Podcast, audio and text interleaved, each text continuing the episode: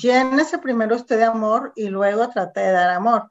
Es que si no tienen ese amor, pues ¿qué, qué van a dar? Entonces, claro. tienen toda la intención y la ilusión, y, pero están tan vacíos, o sea, tan maltratados, tan violentados, tan empobrecidos, tan, tan frustrados, que llega un momento en que, en que no tienen que darle ni siquiera a su hijo.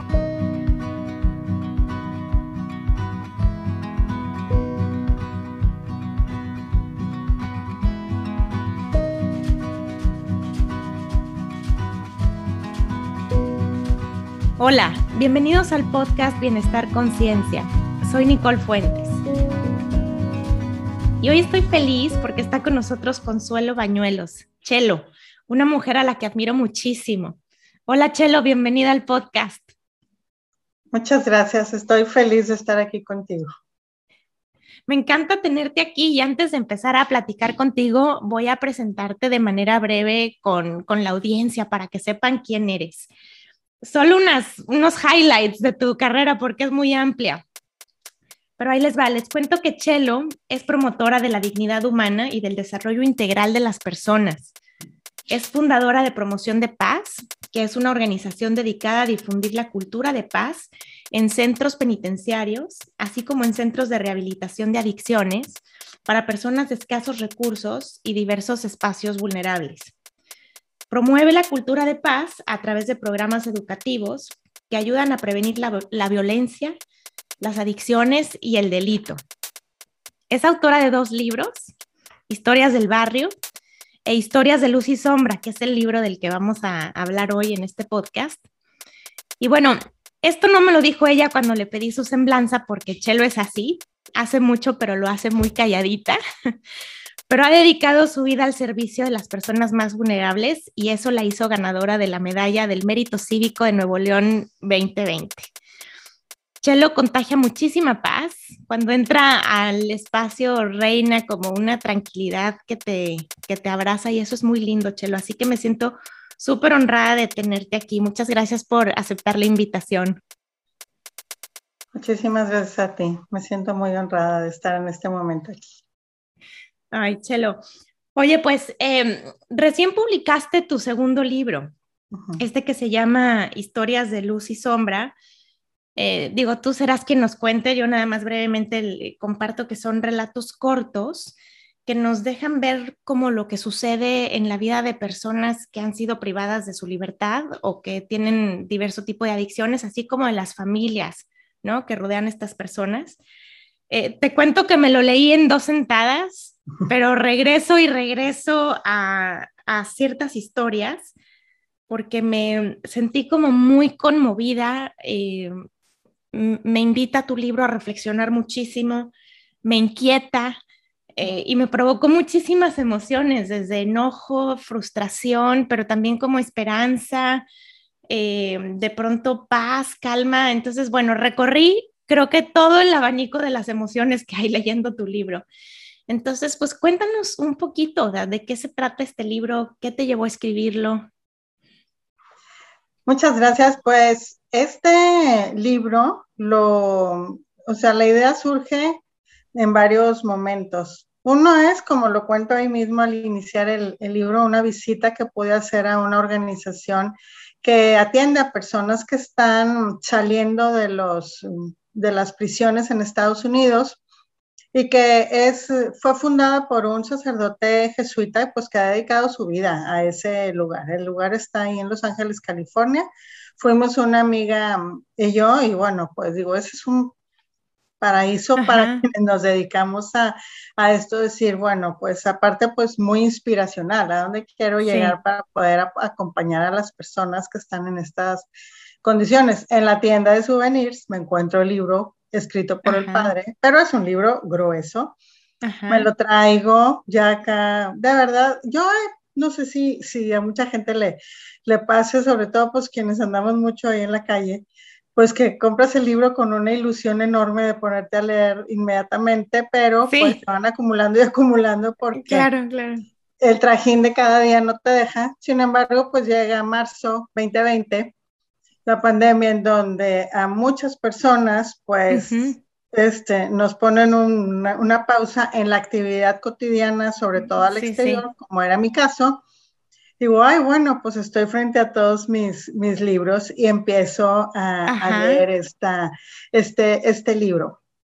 Este libro lo escribe el padre con las vivencias que tuvo o está teniendo o ha tenido con personas que salen de, los penales. Entonces dije, wow, pues yo tengo también un montón de, vivencias. Y así, de la nada, empiezo en la computadora y una historia y otra chiquita y otra. Dije, bueno, pues más o menos esta ya la hice, ¿no? Hice una lista de, de, 40, más o menos que no se repitiera la misma situación, ¿verdad? Claro. Porque hay muchas. Sí, porque son todas historias muy diferentes. Sí, entonces muchas de que, bueno, tienen una situación con un hijo, bueno, elegir una, una situación con los padres, elegir otra, una situación de injusticia por tal motivo. Entonces, bueno, hice esa, esa lista y empecé a, a escribirlas. Le hablé a mis amigos de la Universidad de Nuevo León, oye, pues tengo esto, es algo pequeño, yo no sé si podamos llegar a hacer un librito, ¿no? Pues mándamelo. Inmediatamente, no, claro, ahorita lo agregamos a alguna colección y, ya, pues digo, lo mandé y, salió tiempo después. Entonces, así es como, como nace este de historias eh, de luz y sombra. Eh, el nombre, las fotos, sugerencias, todo, pues tú sabes, tú has escrito libros hermosos y, y, pues sabes que todo este es un proceso, aunque este sea un libro pequeño, pero bueno. Es un pues, trabajo grande. desde la foto de la, de la portada, desde quién te le va a hacer el prólogo, desde qué. Entonces, eh, así nace Historias de, de, Luz y Sombra y a mí me gustó, el título fue sugerido por, por, otra persona, decir, oye, pues es que hay luces, pero también hay, hay sombras y se me hacía como medio común, pero dije, bueno, pues finalmente es lo que es, o sea, que, que, que Sí, adentro del libro ves eso, ¿no? Ves algunas historias que tienen un desenlace esperanzador y, y que se resuelven bien y hay historias que, que muy pues, oscuras. Que no es el caso, muy oscuras y que tienen un, desenlace triste, ¿no? Entonces hay de las dos. Em, oye, yo te quiero preguntar, ¿cuál, ¿cuál es el mensaje principal que tú quieres transmitir con este libro? El primero es dar a conocer una realidad distinta a la que vive el lector en lo común. Quien tiene posibilidad de ir a comprar un libro o recibir un libro en la mano, tiene una, una vida hecha más o menos adecuada, con todo y sus problemas y con todo y sus situaciones y retos y desafíos diarios, ¿verdad? Y más en, este, en este tiempo. Sin embargo, las historias hablan de una vida que generalmente no vemos, que está envuelta por la pobreza, que está envuelta por la violencia, que está envuelta por la injusticia. Entonces, la idea principal es dar a conocer que hay una vida distinta a la que nosotros... Realidad diferente. tenemos. Por otro lado, una vez que podamos conocer que existe algo, pues distinto a lo que yo eh, vivo todos los días, entonces, pues ejercer un poco el compromiso, digo, conmigo mismo, misma, que estoy leyendo, en mi propia vida y con aquellas personas que están pasando momentos difíciles. Entonces, tiene ese doble objetivo. Eh, es un, y por eso, pues digo, la idea de que sean historias muy cortas para que sean leídas y para que caigan de, de, de golpe donde dice, bueno, es una fotografía simplemente de algo que está pasando. De hecho, en un inicio dije, bueno, fotografías, pero pues digo, es muy difícil estar tomando fotos. Digo, tengo las historias que me han contado las personas, pero en ese momento pues no tomamos foto, ¿verdad? Entonces, son, que, lo que quise hacer es un poco una foto de ese momento. Sí, me encantó. Y ahorita que te escucho, justo eso sentí, como que con este libro nos haces un puente a esta realidad con la que no convivimos, con la que no vemos, pero que está ahí, ¿no? Y tú eres esa persona que, que como que agarra las dos partes de las dos realidades y nos, y nos muestra cómo, cómo hay personas que viven en, condiciones realmente retadoras y, difíciles, ¿no? Y bueno, hay algo que te quiero preguntar porque me da mucha curiosidad, que es, pues este es un, post, un podcast en donde hablamos sobre bienestar y felicidad. Y es fácil hablar de estos temas cuando las cosas van bien, pero ¿cómo hablar de felicidad o de bienestar o de paz en un centro penitenciario? O sea, ¿existe? ¿O cómo se ve la felicidad? ¿Cómo se ve la paz en estos lugares? Mira, yo eh, esa pregunta, digo, me la he hecho muchas veces. Em, a lo largo, pues digo, de todo este tiempo que me he topado con gente maravillosa como tú, que ha escrito mm. y que también comparte palabras en conferencias y demás. Eh, decir, mm, que cómo podemos, ¿verdad? Ver eh, algo de luz en unos lugares tan oscuros. Y lo que he estado viendo, y por eso a mí, pues digo, siempre he seguido todos estos procesos de, de duelo, que se requiere un proceso, un tiempo. Em, antes había aquí, porque ahora pues digo, más o menos están eh, revueltas las personas. Por ejemplo, cuando una persona perdía su libertad porque estaba siendo detenida por haber cometido un delito, sí. pues digo, lo, lo detenían y lo llevaban a un lugar, en aquel momento era el penal Toco Chico. Y entonces, en ese momento estaba en un área donde pues eh, tenía una serie de entrevistas con los psicólogos de ahí, de tal manera que pudieran pues hacer un poco su perfil y decir, este va a ir a tal lugar a tener esta privación de libertad por un año 10, 20, ¿verdad? Ok. Entonces, eran distintos, o sea, yo empiezo a descubrir que son distintas las personas que tienen seis meses de haber estado, de entrar a, los que tienen ocho años. Ok. O sea, ya su proceso interior ha cambiado. Entonces, quienes tienen más tiempo han tenido más, no es resignación, o sea, yo he ido viendo que no es resignación, sino más bien es esa posibilidad de buscar en el mero, mero, mero fondo de ellos mismos, en donde está esa luz, en donde pueden decir, con estas condiciones puedo seguir viviendo. Y entonces empiezan a generar otro tipo de actitudes, de actividades, que se acercan más a las religiones, al servicio, a, las familias, quienes tienen contacto con ellos, a, a los otros compañeros. Entonces empieza como a brillar esa luz interna que a veces pues el ruido diario, envuelto generalmente en las situaciones muy, muy desafiantes que han vivido, como ha sido la violencia, la pobreza, eh, eh, la marginación. El abuso, sí. El abuso.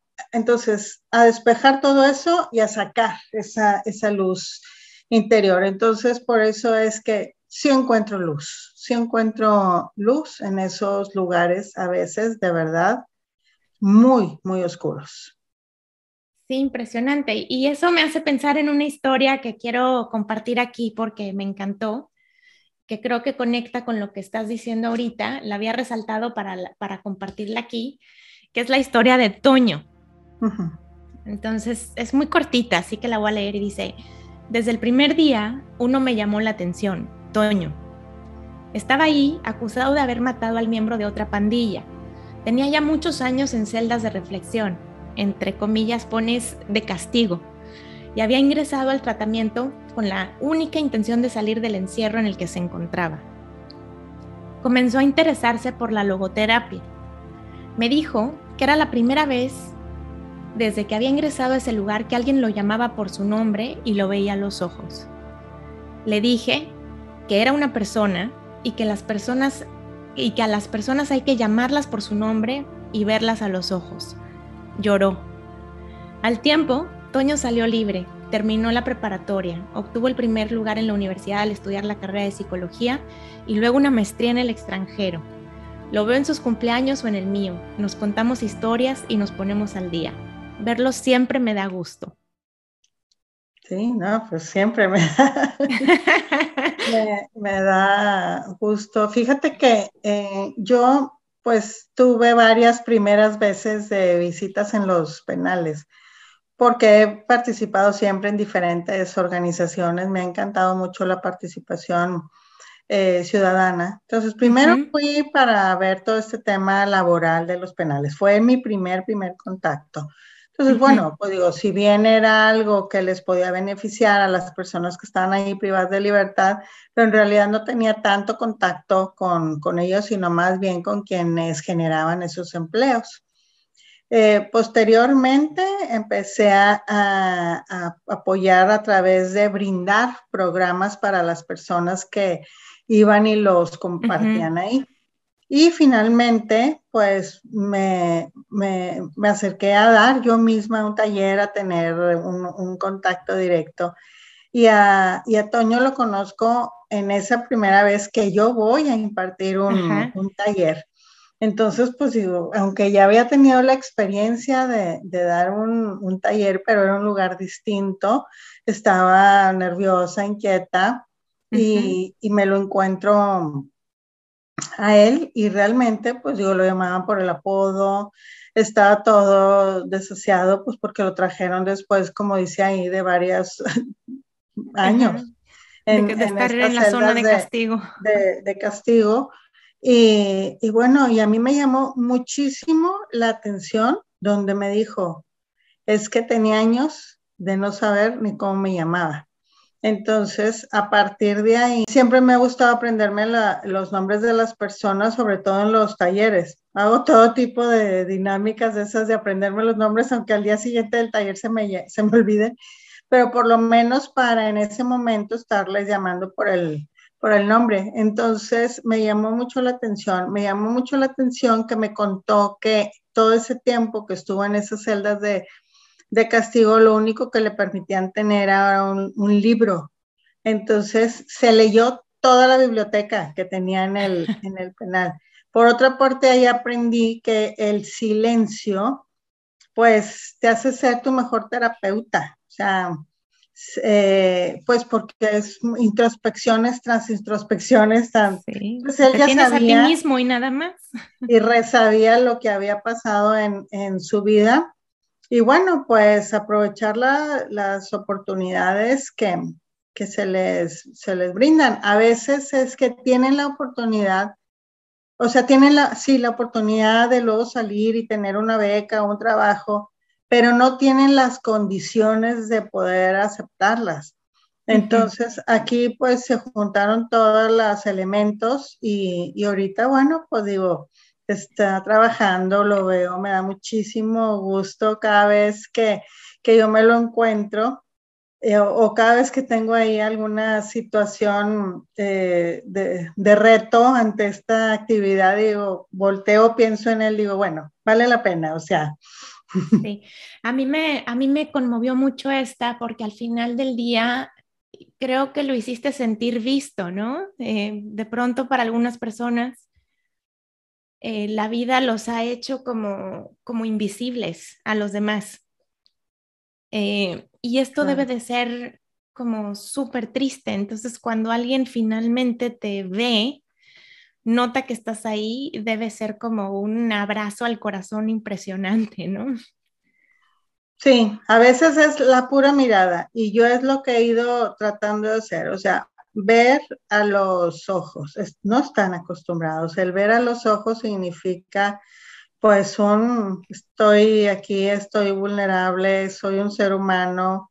Eh, aunque tantas personas me han dicho que soy casi un animal porque por la forma en la como me he comportado, pero ahorita resulta que me ves a los ojos y me estás diciendo que soy un ser humano. Exacto. Sí, eso me hizo pensar en, un proyecto que hicimos en la universidad, en la clase que doy. Eh, estábamos viendo el tema de bondad y generosidad, este tema de servicio que está muy vinculado al tema de bienestar. Y en esa ocasión el grupo decidió que su proyecto sería ser la sombra o acompañar durante dos horas a alguien del personal de intendencia de la universidad. Entonces se fueron a diferentes lugares y cuando volvieron, Em, justo una de las chicas decía que estas personas mencionaban que, que los mejores momentos de sus días eran cuando algún estudiante o cuando algún maestro o alguien hacía una pausa para darles los buenos días, que les regalaba una mirada y, después reflexionábamos en esto de que incluso cómo hacen su trabajo siempre mirando al piso, ya no están ni siquiera esperando que, las personas los vean. Entonces, para todos fue como muy eh, revelador el poder que tiene un saludo, el buenas tardes, ¿cómo está? El, simplemente para que se vean eh, reconocidos, que no se sientan invisibles. Esa es quitarle, eh, hacer visible a, a, los invisibles. Yo ahora que murió Desmond Tutu, que pues es un referente para mí muy importante, entonces, bueno, he leído mucho sobre, sobre él en estos últimos días, pero en una de las frases es que quiero ser voz de quienes no tienen voz y me encantó decir, bueno, es eso, voz de quienes no tienen voz, pero también hacer visible a quienes son invisibles. Yo hice hace mucho este, un ejercicio que me, como en el que me está diciendo, me, me identifico parecido y nada más lo hice para demostrar en ese grupito algo. Eh, le pedí a una persona eh, que está, se dedicaba a la, limpieza que estuviera ahí en un baño, sin hacer nada, simplemente al lado de los lavabos. Y a todas las personas que iban saliendo les decía, oye, ¿qué ropa trae la señora que trae, que está al lado de los lavabos? Pueden decirme, ay, es que no me fijé en la ropa, pero me decían, ¿qué señora? O sea, no la vi. Entonces, este, es algo muy importante esto que estás diciendo, o sea, hacer visible a los invisibles. Wow, oye, te voy a leer otra historia que me encantó para que, para que elabores un poquito sobre ella. Esta se llama El jamón. ¿Le puedo tocar la cabeza a la serpiente que tienes en tu cabeza? Le pregunté a uno de los alumnos de las tantas generaciones que he tenido oportunidad de acompañar en los centros penitenciarios a los que asisto. Se trataba de un tatuaje que comenzaba en la coronilla y le daba vuelta por el cuello hasta escondérsele por entre la playera. El dueño del colorido tatuaje era uno de los jóvenes al que nunca había visto sonreír, así que con un ligero movimiento asumí que me autorizaba para hacerle una ligerísima caricia. Sin sonreír y con la mirada fija en el piso, le comenzaron a brotar las lágrimas más gruesas que nunca he visto. Días después me dijo, Sentí algo aquí, tocándose con su mano derecha el corazón. Parece que a veces el amor se les esconde a algunas personas. No, esa historia la tengo siempre tan presente porque de hecho cuando yo entro ese día al salón de clases, me dice el, guardia de ahí del penal, oiga, en el grupo hay uno de alta peligrosidad. Entonces dije, pues yo no sé ni quiénes son esos. O sea, pues digo, ¿para qué voy a andar ahí? Ay, ¿quién será el de alta peligrosidad? Pues digo, ¿qué me puede hacer ahí, verdad? O sea, nadie está armado, están ahí en un salón de clases. Y llego, entonces, pues están ahí y pues en una actividad para serenarlos, les pongo ahí a escribir algo y tienen ahí en, en ese salón de clases esas, pues, pupitres les llamábamos, no sé, paletas. Este, y, estaba escribiendo, pero de verdad, o sea, le venía aquí, era pues una especie entre serpiente y dragón. Ajá. Hermosísima. Y entonces, no, pues tengo ahí una, pero dije, le agarro la cabeza y no me... Pues sí, sí, me brinca encima a lo mejor. Sí, pues dije, a mí no me gusta que me agarre nadie si no me pide permiso, ¿verdad? Sí. Entonces, nomás le dije, sí, eh, le puedo, eh, le puedo agarrar la, la, cabeza a la serpiente y así en eso me hace, o sea, me, me, me, hace el gesto, le hago así, pero borbotones, así, le salían borbotones, se la yo en silencio ni le dije qué te pasa, ni bien, porque generalmente ya cuando, digo, en este tipo de clases, que a lo mejor pues yo has tenido esa experiencia, alguno tiene un contacto específico más fuerte con alguna emoción y pues tratas de, darle un poco de contención de manera separada. Dije, no, nada, aquí a seguirle. que sigue ahí en su banca, sola. Sí. Entonces, eh, termina la, la, clase y viene, es un muchacho muy alto, con este, muy, muy corpulento y me hace, o sea, siento aquí, hijo, algo dijo, nomás me dijo, este, entonces después seguí platicando, tenía una vida muy, muy difícil ese, ese muchacho, pero bueno, pues me dio gusto. Y ahí no es porque a mucha gente y me dice, oye, es que estas personas no tienen, em, o sea, no tienen compostura. No es el objetivo que se componga, porque es eso es interesante lo que dices. Ajá. Que es estar compuesto y que es estar descompuesto. Descompuesto.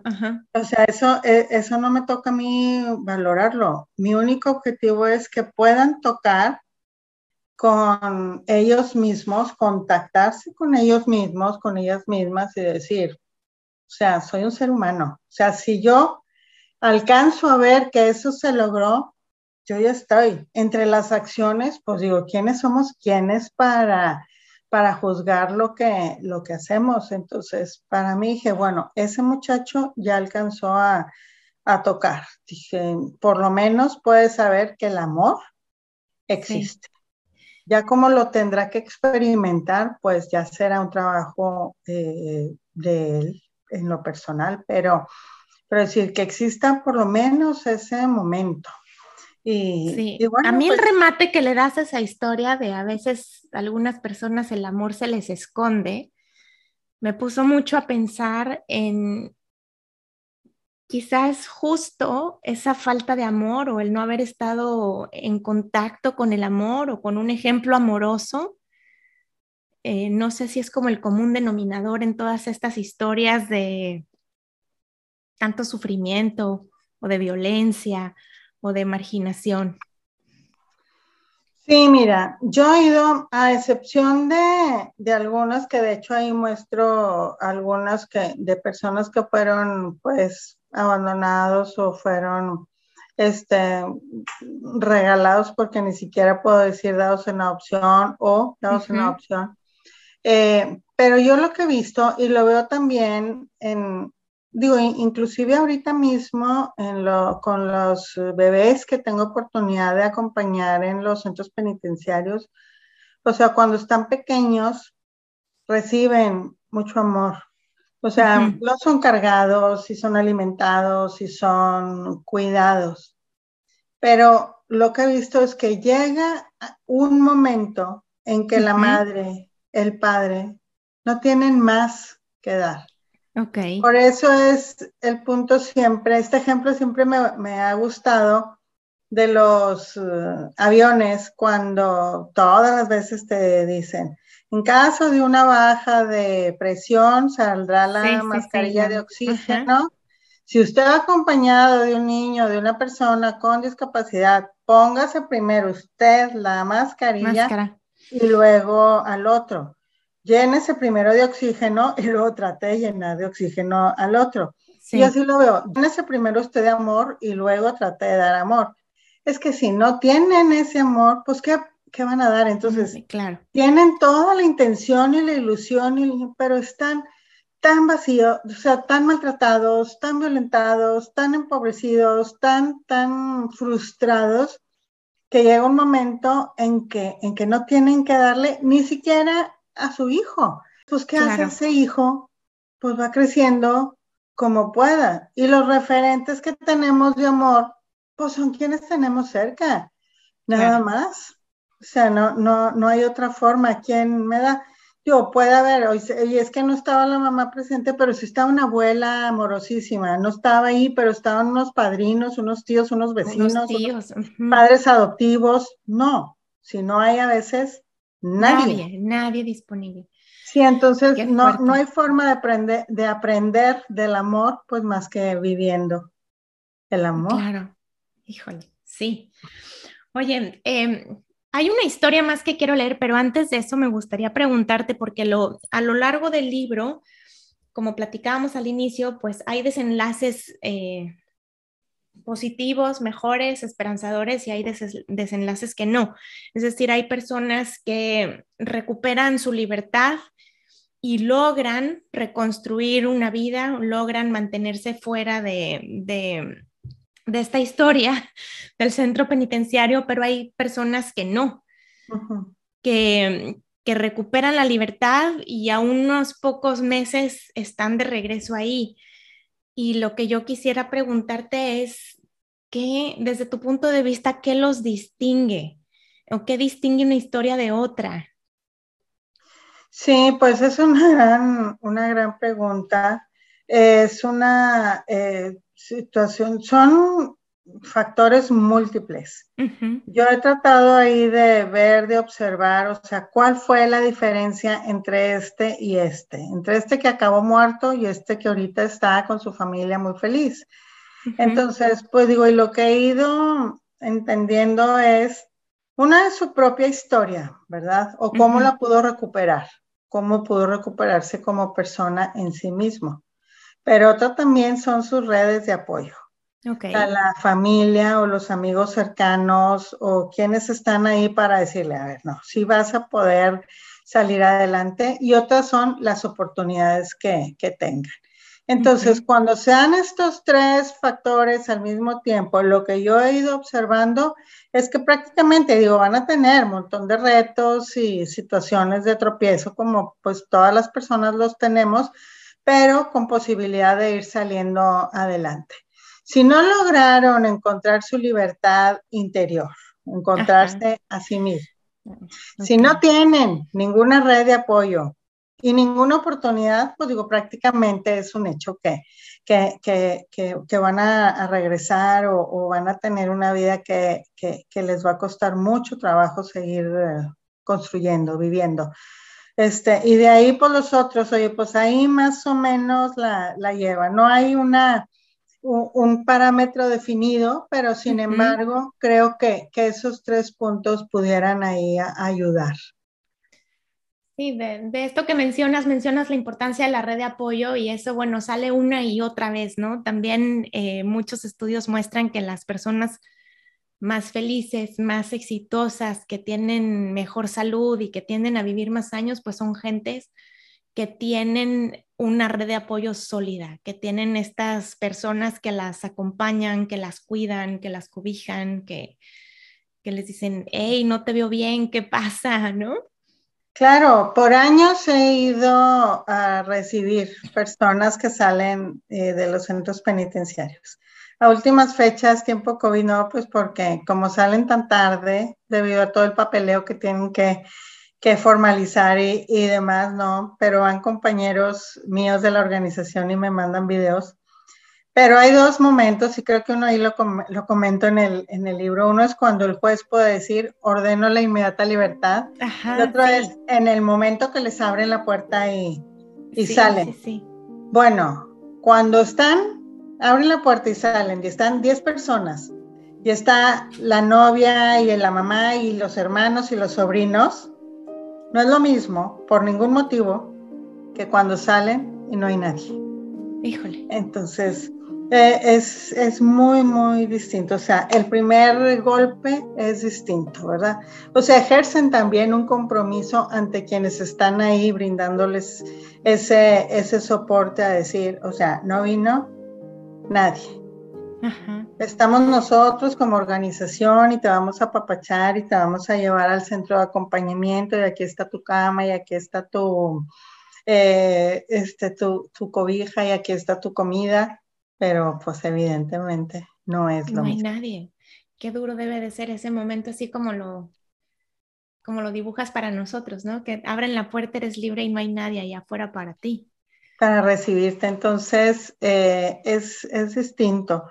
Eso también, o sea, es una, eh, uno de los trabajos que, nosotros queremos seguir eh, pues todo el tiempo haciendo, o sea, es fortalecer las redes de, apoyo. Las familias se van lastimando, evidentemente, cuando tienen una persona privada de, libertad. Al principio van mucho, al principio están con la ilusión de que salga entre el costo, lo que les cuesta, el dolor de ir ahí, se van alejando y alejando y alejando y alejando Y entonces hasta que llega un momento en que ese vínculo pues, desaparece. Y justo tengo abierta esta historia donde hablas de las familias. Mira qué casualidad que justo lo mencionabas, porque me, llamó muchísimo la atención. Es también cortita, pero se conecta con el tema de propósito, que también me gusta y quiero, me gustaría que platicáramos. Entonces, este relato se llama Las familias.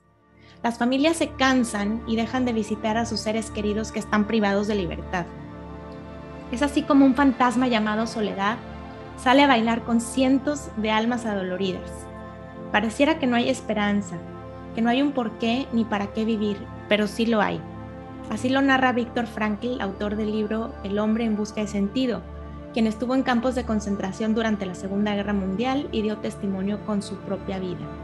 Al hombre se le puede arrebatar de todo salvo una cosa, la última de las libertades humanas, la elección de la actitud personal ante un conjunto de circunstancias para decidir su propio camino.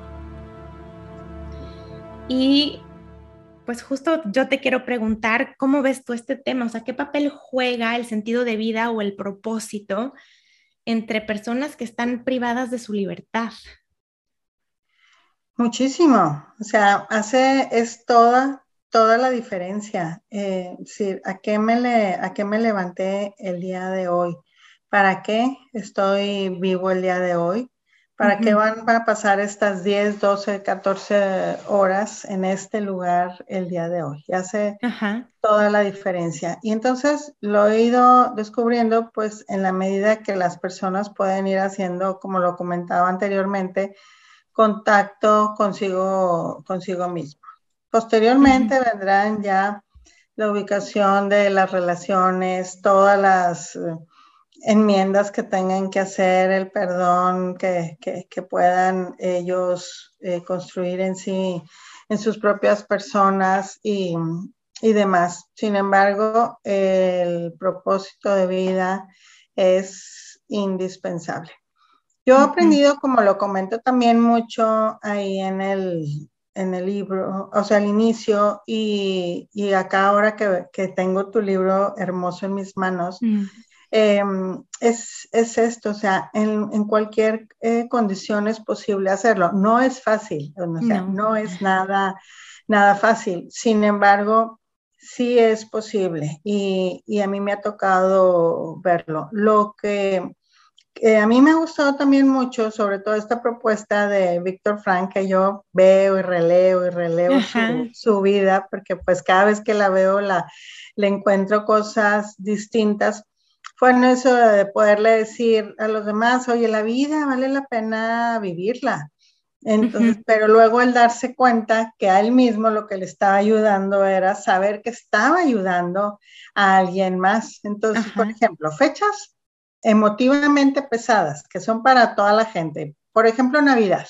Sí. Pues en un lugar como eso se vuelve doblemente, emotiva, doblemente pesada, no van a estar con sus seres queridos y, y, demás. Entonces, una dinámica que a mí siempre me gusta hacer es ubiquen aquí mismo dentro del penal a una persona que hoy necesite de ustedes. Siempre la van a encontrar. Y nadie es tan, tan, tan pobre, ni, ni económicamente, ni espiritualmente, como para no darle algo a alguien, compartir algo de lo que tiene. O sea, voltea y ve. Aquel que no tiene familia, o sea, es que a uno no lo vinieron a ver en un año, pues fíjate que aquel no han venido desde hace dos. Okay. Eh, es, aquel pues también tiene 10 años de sentencia, igual que este, sí, pero aquel, no está, aquel está enfermo y este no. Entonces, siempre vas a encontrar a alguien a quien puedas darle la, la mano. He encontrado ahí muchísima solidaridad y a partir de, momentos pues fuertes a veces han hecho cambios. Hay una historia que no la conté ahí, pero que a mí siempre me ha llamado la, atención. Una vez un muchacho que tenía bastantes meses, si no es que años, que nadie lo, visitaba, habla a su casa y le contesta a la mamá y le dice, ay, mi hijo, voy a ir este domingo a verte. Entonces, pues ahí las personas les van llevando ropa nueva, o sea, el mismo uniforme, la sudadera y la playera y el jabón y todo. Pero pues si no tienen nadie que los visite, pues digo, de ahí de lo poco que, que ganan en los trabajos precarios a veces que realizan, pueden tener algo de dinero, compran cosas, pero a veces no. Entonces, pues este bien emocionado acá a su celda y le cuenta a los compañeros y los mismos compañeros que sí tenían visita de sus familiares, no, pues le prestan los tenis y le prestan el perfume y le prestan todo para que se, arregle. Y entonces, eh, pues se va ahí por donde empieza a llegar la visita desde las 10 de la mañana la última visita entra a las 3 de la tarde, estuvo 10, 11, 12, 1, 2, 3 y no llegó nadie. Ah, Entonces se regresa a la celda y lo está esperando uno de los compañeros que, que le dice que le había prestado los tenis. ¿Cómo te fue? Y le da un trancazo del coraje. Eh, entonces, pues se alinearon ahí las cosas, pero a partir de ese momento, ese muchacho que, tuvo esa experiencia pudo empezar a hacer un trabajo realmente importante en él mismo y decir, bueno, esta es mi realidad, no tengo familia, o sea, que me venga a visitar, y qué voy a hacer yo para salir adelante. No puedo estar dando golpes por la vida, culpando a los demás. O sea, ese momento fue clave para él, porque ese abandono no era de ese domingo, ¿verdad? Venía... En realidad desde mucho tiempo. De mucho tiempo, desde antes de que él estuviera ahí privado de libertad. Y siempre él había, pues, echado la culpa a los demás. Y, o sea, se hizo dueño de su realidad, es lo que te escucho decir. Exactamente, y entonces le encuentra un sentido distinto. O sea, cada quien, ahorita digo, para la pregunta esta sobre el sentido de vida, propósito de vida, cada quien va encontrando luces desde diferentes maneras, pero lo principal es la voluntad, o sea, que lo quieran, lo quieran hacer. Que lo quieras ver. Sí, o sea, impuesto, nada, o sea, por más libros y cursos que yo quiera llevarles, no, o sea, es un momento que dicen, ya, ya estoy listo. Ya estoy listo. Es impresionante, Chelo, me encantó tu libro. Eh, sé que dejaste fuera muchísimas historias, pero las que incluiste a mí me, me, removieron, como te decía, de muchas maneras diferentes. Me encantó, te felicito. Y quiero preguntarte un par de cositas más. Una es, ¿cuál dirías tú que es el mayor aprendizaje que tú has obtenido en este recorrido de acompañar a personas en centros penitenciarios o en centros de personas con adicciones?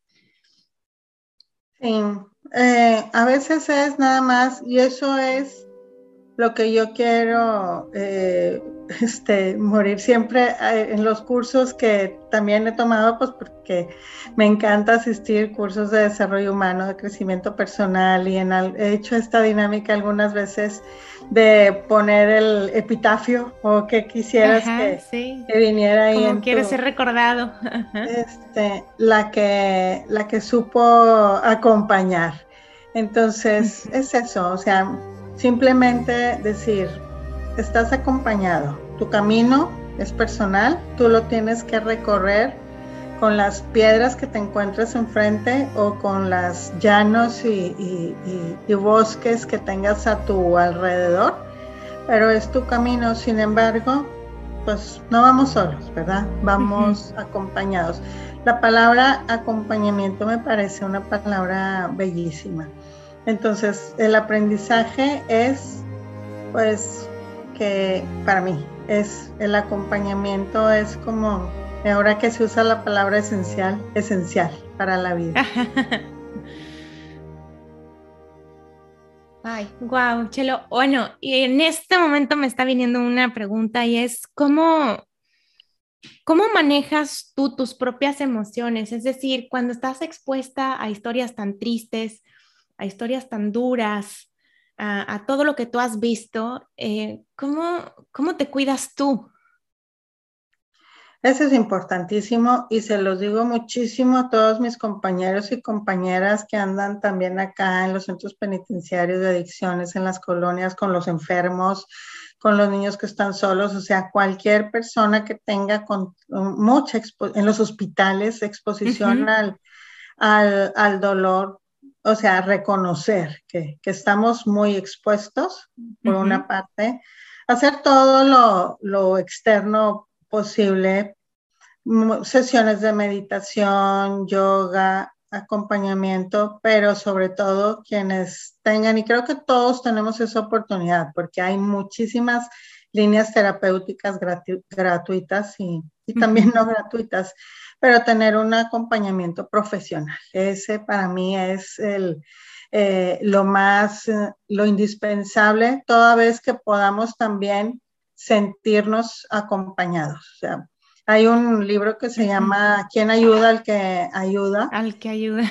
Y, es, es, eso, porque como te decía en, anteriormente, o sea, si te vas eh, vaciando emocionalmente, luego ¿qué, qué, acompañamiento que dar. Puedes, puedes, dar? Entonces, reconocernos que somos pues, seres humanos con un montón de virtudes, pero también con un montón de vulnerabilidades y, y, y, y, saber que necesitamos de un acompañamiento. ¿Cuál en lo específico? Cada quien tendríamos que, que encontrar la mejor manera o al mejor terapeuta o al mejor libro, el mejor curso, pero lo más em, importante es reconocerlo, o sea, que sí requerimos de ser eh, también contenidos y acompañados y apoyados. Sí, súper importante. Eh, y bueno, una última. ¿Qué es, ¿Qué es felicidad para ti? Pues lo pudiera como poner la traducción en plenitud, o sea, decir, cuando estoy al máximo en todo mi, mi ser integral, o sea, espiritualmente, intelectualmente, emocionalmente, físicamente. O sea, saber que estoy desarrollándome, caminando, creciendo, pero al, máximo en estas pues, cuatro eh, partes de, mí misma. Cuando veo que estoy así, digo, ah, qué feliz estoy. Estoy feliz. Ay.